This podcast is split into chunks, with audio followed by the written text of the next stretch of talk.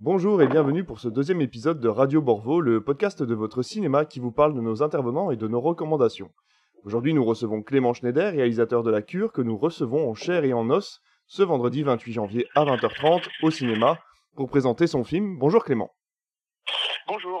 Alors, on va commencer par une question essentielle quand on est réalisateur, producteur, mais aussi coprésident de l'une des plus grandes associations de cinéma indépendant. Comment on gère le tout avec seulement 24 heures par jour? alors d'abord, je vais juste rajouter une petite précision hein, sur la cure. Je suis co-réalisateur avec Simon Rambado. Je, C'était juste un petit détail, mais j'y tenais.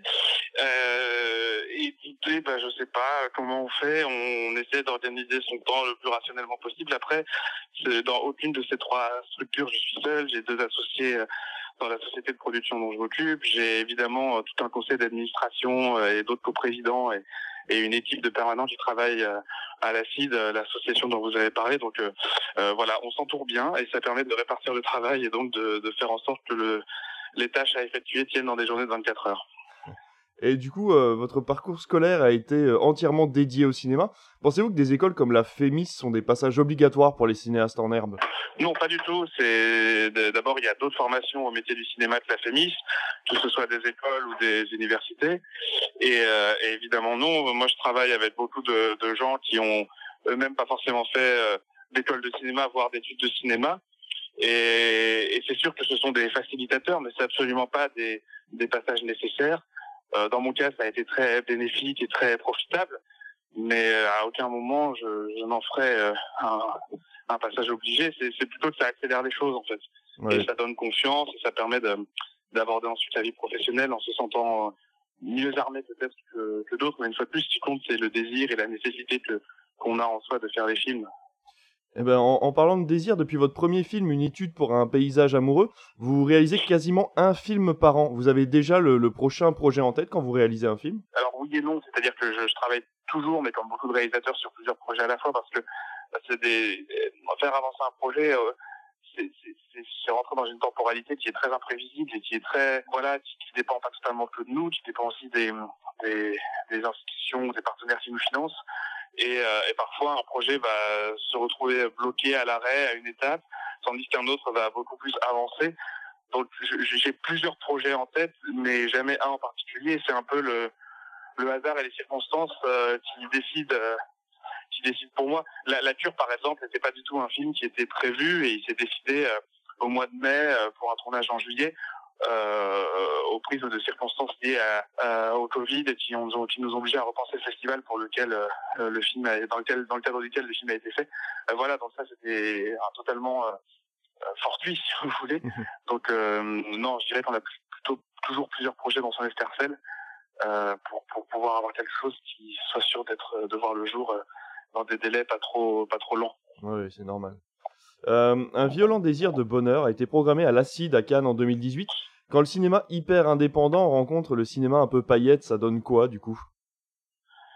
Euh, bah, ça donne ça donne de l'exposition en fait, c'est-à-dire que l'acide à Cannes c'est hum, c'est amené sur le devant de la scène à l'endroit où tout se joue justement dans petite paillette. Et c'est c'est pas tant paillette que euh, notoriété, que beaucoup de presse qui est présente, beaucoup de professionnels qui sont présents.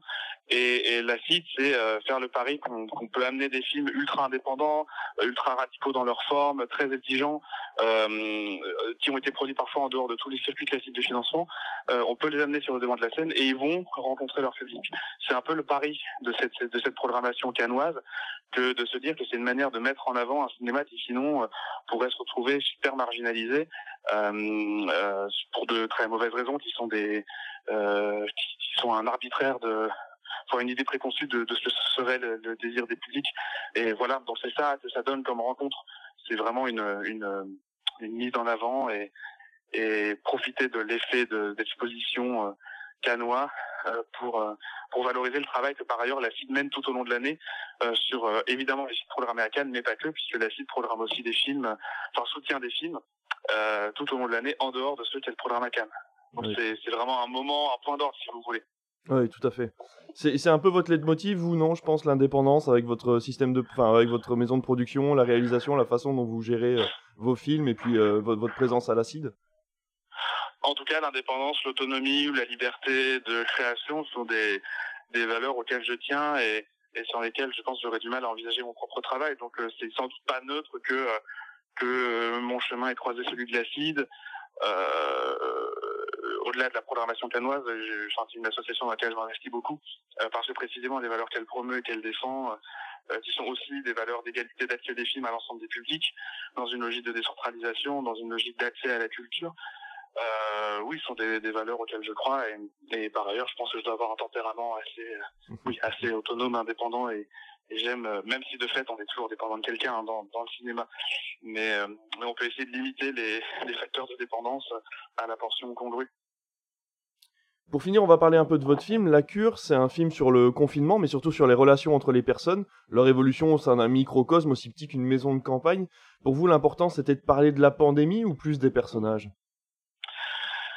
Euh, non, je crois que c'était plutôt les personnages quand même. D'abord, le, le, le, film est adapté d'une pièce de Maxime Gorky qui s'appelle Les Enfants du Soleil, euh, dans laquelle il y a aussi en trame de fond une épidémie de choléra, puisque la pièce se passe à la fin du 19e. Mhm. Euh, et disons que avec Simon, le co-réalisateur, on s'est pas dit consciemment qu'on voulait parler de la pandémie, c'est plutôt la façon dont cet événement-là affecte les personnages et les relations entre les personnages à un niveau très intime. Euh, et, et, de fait, ça, ça, ça nous renvoie euh, en permanence aussi à notre propre rapport à cette pandémie, à cette, cette, enfin, cette crise qui n'en finit plus, à la façon dont elle modifie nos comportements en profondeur et la façon dont on peut être ou pas ensemble. Mais, mais je dirais quand même que le, le cœur du film, ça reste les personnages et, et en l'occurrence les acteurs, quoi. Comme vous l'avez dit, ce film est en co-réalisation avec Simon Rambado. Comment ça se passe le partage d'un projet aussi personnel qu'un film? Eh ben, euh, ça se ça se fait. Je dirais on a fait ça dans une telle urgence, euh, euh, puisqu'on décide de faire un film en mai. Euh, Simon, c'est principalement Simon qui a écrit le scénario à l'adaptation de la pièce. Ça, ça se fait en juin-juillet et on tourne le 1er août. Donc, on, on a bien l'intuition de comment va se répartir le travail, mais, mais c'est mais finalement, c'est assez intuitif. Et euh, moi, par exemple, j'ai cadré le film, donc j'avais aussi la responsabilité de la caméra. Et avec Simon, ça s'est fait assez naturellement. Enfin, il n'y a pas eu du tout de querelle de précaré. Je crois qu'on a, on s'est dit que de toute façon, le seul moyen de faire les choses correctement, c'était de se faire confiance euh, sans sans préjuger de ce que ça impliquait et sans avoir à se jauger l'un l'autre. Et ça s'est fait dans, dans cette bonne entente-là. Et, euh, et, mais, mais sans qu'on formalise ou qu'on détermine, bah ça par exemple c'est le domaine d'expertise de, de, Simon, ça c'est le domaine d'expertise de Clément, parce qu'au fond on, on sentait bien c'était très artificiel de raisonner comme ça et qu'il fallait s'autoriser à être plus souple et, et, simplement essayer de prêter attention à ce que l'un et l'autre avaient à apporter. Mais c'était un pari, hein. Oui, bien sûr. Et le, le, film, le film a été tourné à Montmort, non loin de Bourbon-Lancy. Du coup, pour, pourquoi ce choix? Alors, pour une raison très simple, c'est que le, le film devait, le, enfin, le film s'est fait dans le cadre de l'annulation d'un festival de théâtre qui se tient depuis quelques années à Montmort, où, euh, où est installée euh, la, une des compagnies à l'initiative du festival. Et euh, la cure, donc la maison qui, est, qui, qui sert de décor au film, c'est le, un peu le, le, euh, le QG du festival, si vous voulez. Donc quand on s'est dit qu'on allait faire un film, on s'est immédiatement dit qu'il fallait travailler avec l'existant. Ah oui, forcément. Il fallait euh, penser, euh, penser un système de production qui permette de rendre le film possible avec ce qu'il y avait. Donc ce qu'il y avait, c'était la troupe de comédiens, la maison, les alentours, et point. Et il fallait faire avec ça.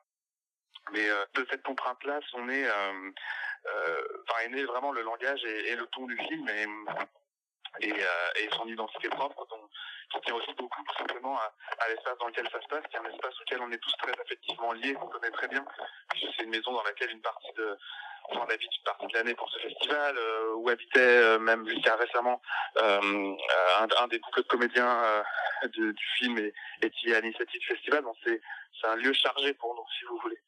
Ouais, je comprends. Et puis bah, du coup, une dernière question, avez-vous un projet en cours?